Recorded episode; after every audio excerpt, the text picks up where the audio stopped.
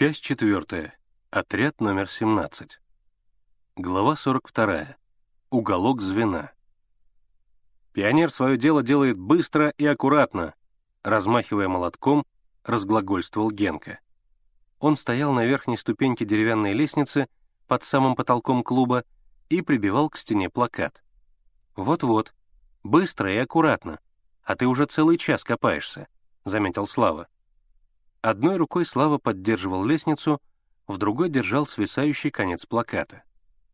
Клуб готовился к торжеству по случаю пуска фабрики на полную мощность. С потолка свисали гирлянды еловых ветвей с рассыпанными по ним разноцветными лампочками. Пионеры кончали устройство звеньевых уголков. Пахло свежей елью, столярным клеем, краской. Все пионеры были в новенькой форме защитного цвета. Костюмы им выдала дирекция фабрики, когда пионеры давали торжественные обещания.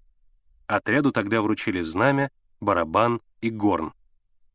«Вот, ребята», — сказал директор фабрики, подписывая наряд на материал.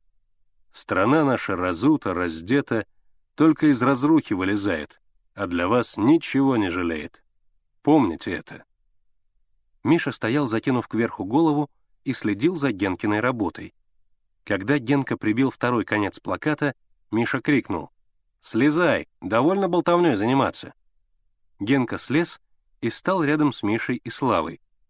Мальчики с удовольствием осматривали свою работу.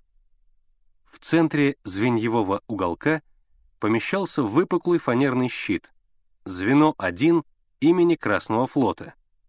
Буквы были вырезаны в фанере и заклеены красной бумагой. Внутри щита — помещалась электрическая лампочка. Буквы горели ярко-красным пламенем.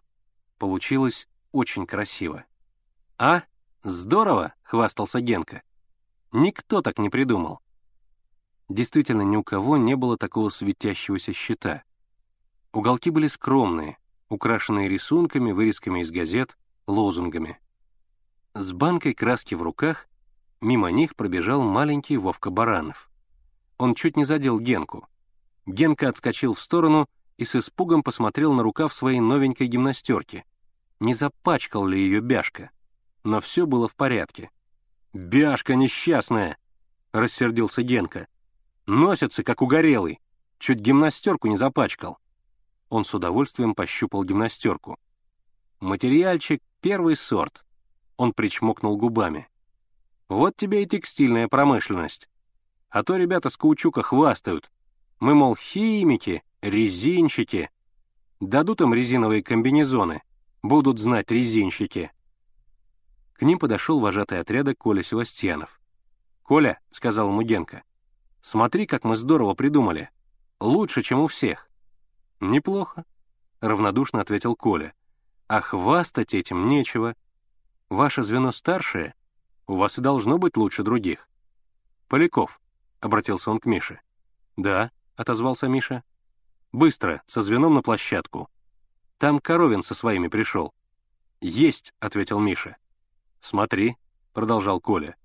«Первая встреча самая ответственная. Сумеете подружиться? Будут ребята ходить. Не сумеете? Они больше не придут. Держитесь просто. Для первого раза постарайтесь вовлечь их в игру. Понял? Ну, отправляйтесь». «Звено Красного флота!» — крикнул Миша. «Становись!»